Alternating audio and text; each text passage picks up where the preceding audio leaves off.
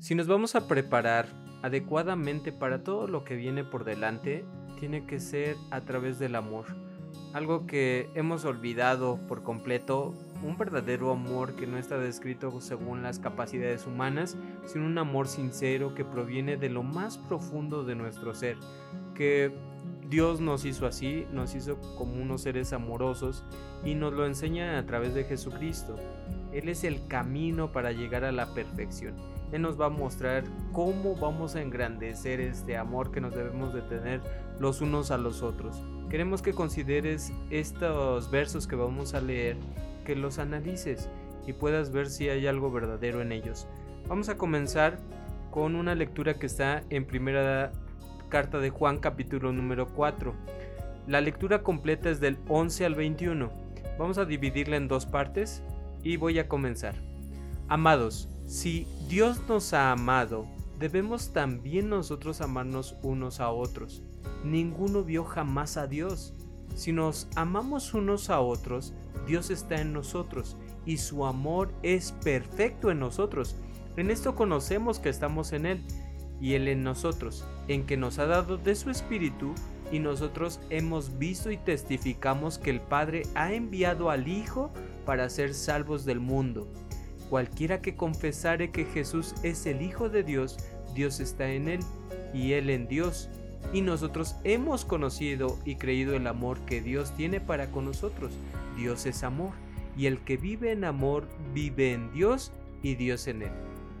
Este llamado, como ya escuchamos, es amarnos los unos a los otros porque Dios nos ha amado. Dios, a pesar de nuestra condición, que estábamos alejados de Él, que no estábamos haciendo su voluntad, y que esas consecuencias vinieron a nuestra vida y están siendo reflejadas con todo lo que vivimos el día de hoy, Él nos muestra su amor. ¿Cómo? A través de su Hijo. El sacrificio de su Hijo, de su primogénito, es una muestra de amor tremenda, es una muestra de amor que va más allá de nuestras capacidades que podemos tener de hacer algo. Porque nosotros si tenemos hijos, podríamos decir, ah, pues voy a hacer un sacrificio yo por mi hijo. Pero dar en vida a mi hijo por alguien que pecó, que faltó o que me está dañando, esto va más allá de nuestras capacidades humanas. Y si sabemos que eh, este amor es especial, porque se va desarrollando en nosotros y vemos un reflejo en nuestras acciones y en los beneficios que recibimos por el Espíritu. El Espíritu Santo nos va mostrando y confirmando nuestro corazón para seguir adelante. Voy a continuar con la lectura. Dice, en esto es perfecto el amor con nosotros, para que tengamos confianza en el día del juicio, pues como Él es, así somos nosotros en este mundo. En amor no hay temor mas el perfecto amor echa fuera el temor, porque el temor tiene pena, de donde el que teme no está perfecto en el amor. Nosotros le amamos a Él, porque Él nos amó primero. Si alguno dice, yo amo a Dios, y aborrece a su hermano, es mentiroso, porque el que no ama a su hermano al cual ha visto, ¿cómo puede amar a Dios a quien no ha visto? Y nosotros tenemos este mandamiento de Él, que el que ama a Dios ame también a su hermano. Todo es una consecuencia una de otra, todo está conectado.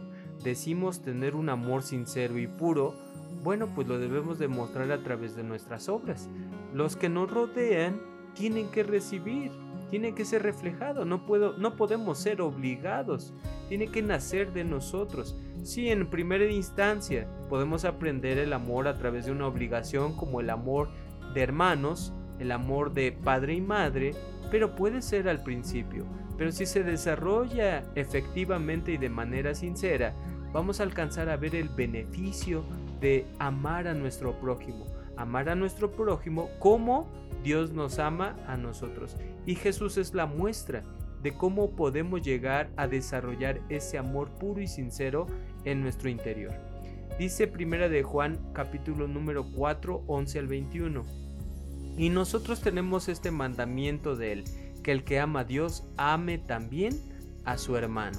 Como ya lo comentamos, este mandamiento es de Dios. Lo amamos a Él, podemos decirte en nuestros labios, yo te amo, yo, tú eres mi Dios, tú eres mi todo. Sí, pero también lo debes demostrar a tu hermano, aquel que está contigo, porque esa es la muestra de que se está desarrollando algo en ti, algo diferente y que está siendo un nuevo ser, creado con una nueva creencia, una nueva forma de ver la vida. Primera de Juan 3:14 dice, nosotros sabemos que hemos pasado de muerte a vida en que amamos a los hermanos. El que no ama a su hermano está en muerte. Esta afirmación es porque el deseo de hacer el bien con nuestro prójimo, de ver sus necesidades, de sacrificarnos, ir a su casa, ver qué necesita, qué le puedo ayudar en mí, yo, porque tal vez no pueda ayudarle económicamente, pero hay muchas formas de ayudar los unos a los otros. Hay formas espirituales, orar los unos por los otros. Hay muchas formas que Jesucristo nos va marcando y que la escritura nos va diciendo en cómo podemos hacer esto. Porque recordemos Juan 3:16, de tal manera amó Dios al mundo que ha dado a su Hijo unigénito para que todo aquel que en él crea no se pierda, mas tenga vida eterna. Esta es la muestra de amor de Dios hacia nosotros, y no solamente de los que lo buscamos, sino de todo el mundo.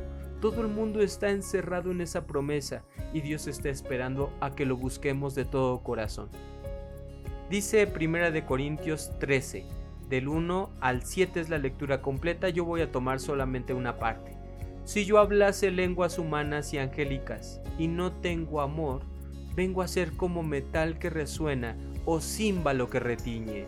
Si tuviese profecía y entendiese todos los misterios y toda ciencia, tuviese toda la fe de tal manera que traspasase los montes y no tengo amor, nada soy. El amor es sufrido, benigno, no tiene envidia, no hace sin razón, no se ensancha, no es injurioso, no busca lo suyo, no se irrita, no piensa el mal, no se huelga de la injusticia, mas se huelga de la verdad. Todo lo sufre, todo lo cree, todo lo espera, todo lo soporta. Ese es el amor como lo narra la escritura. No es algo temporal, no es algo que solamente sea emocional, sino es permanente. En nosotros va creciendo, va madurando, como cuando nosotros esperamos que una relación se fortalezca y dure por toda una vida. No lo podemos lograr de la noche a la mañana. Tiene que irse desarrollando. Y conforme más tiempo estamos practicando este amor y nosotros aprendemos más de él, mejores conocimientos, mejores recompensas vienen a nuestra vida. De esta manera vamos conociendo cuál es el amor de Dios hacia mí, por qué Dios me amó, por qué Dios me acepta con todas mis fallas, pues porque Él no está viendo lo que nuestros ojos ven. Gálatas 6, 9 y 10 dice, no nos cansemos pues de hacer bien, que a su tiempo segaremos. Entre tanto que tenemos tiempo, hagamos bien a todos, mayormente a los domésticos de la fe. Y así es Dios no se cansa de hacer el bien, no se cansa de amarnos, a pesar de todas nuestras faltas. Y vamos a terminar con una lectura que está en Primera de Juan capítulo número 5, versículo 1 al 3, que dice así: Todo aquel que cree que Jesús es el Cristo es nacido de Dios, y cualquiera que ama al que ha engendrado, ama también al que es nacido de él. En esto conocemos que amamos a los hijos de Dios cuando amamos a Dios y guardamos sus mandamientos, porque este es el amor de Dios, que guardemos sus mandamientos y sus mandamientos no son penosos. Creemos en Cristo, creemos en, Dios y que Él le resucita para que nosotros tengamos una esperanza, que así seremos también nosotros cuando aprendamos a perfeccionarnos en el amor. Ese es el vínculo que nos llevará a nuestra perfección pero tenemos que ir practicando. No hay otra forma de aprender el verdadero amor. ¿Y cómo lo vamos a tomar en referencia? Lo que leímos al último dice, el amor de Dios es que guardemos sus mandamientos. Yo puedo leer la escritura, voy a encontrar ahí un sinfín de recomendaciones y con todo ese amor los voy a aceptar, los voy a meditar y voy a procurar hacerlos parte de mi vida, ponerlos en práctica y me voy a dar cuenta de todo el beneficio que tiene y todo el cuidado que tiene Dios hacia mí y todos los que me rodean. Esperando entonces que sigamos mostrando nuestro amor hacia Dios y a su Hijo Jesucristo, el cual nos va a mostrar el camino a lograr nuestra perfección. Dios siga siendo con nosotros. Nos escuchamos. Hasta la próxima.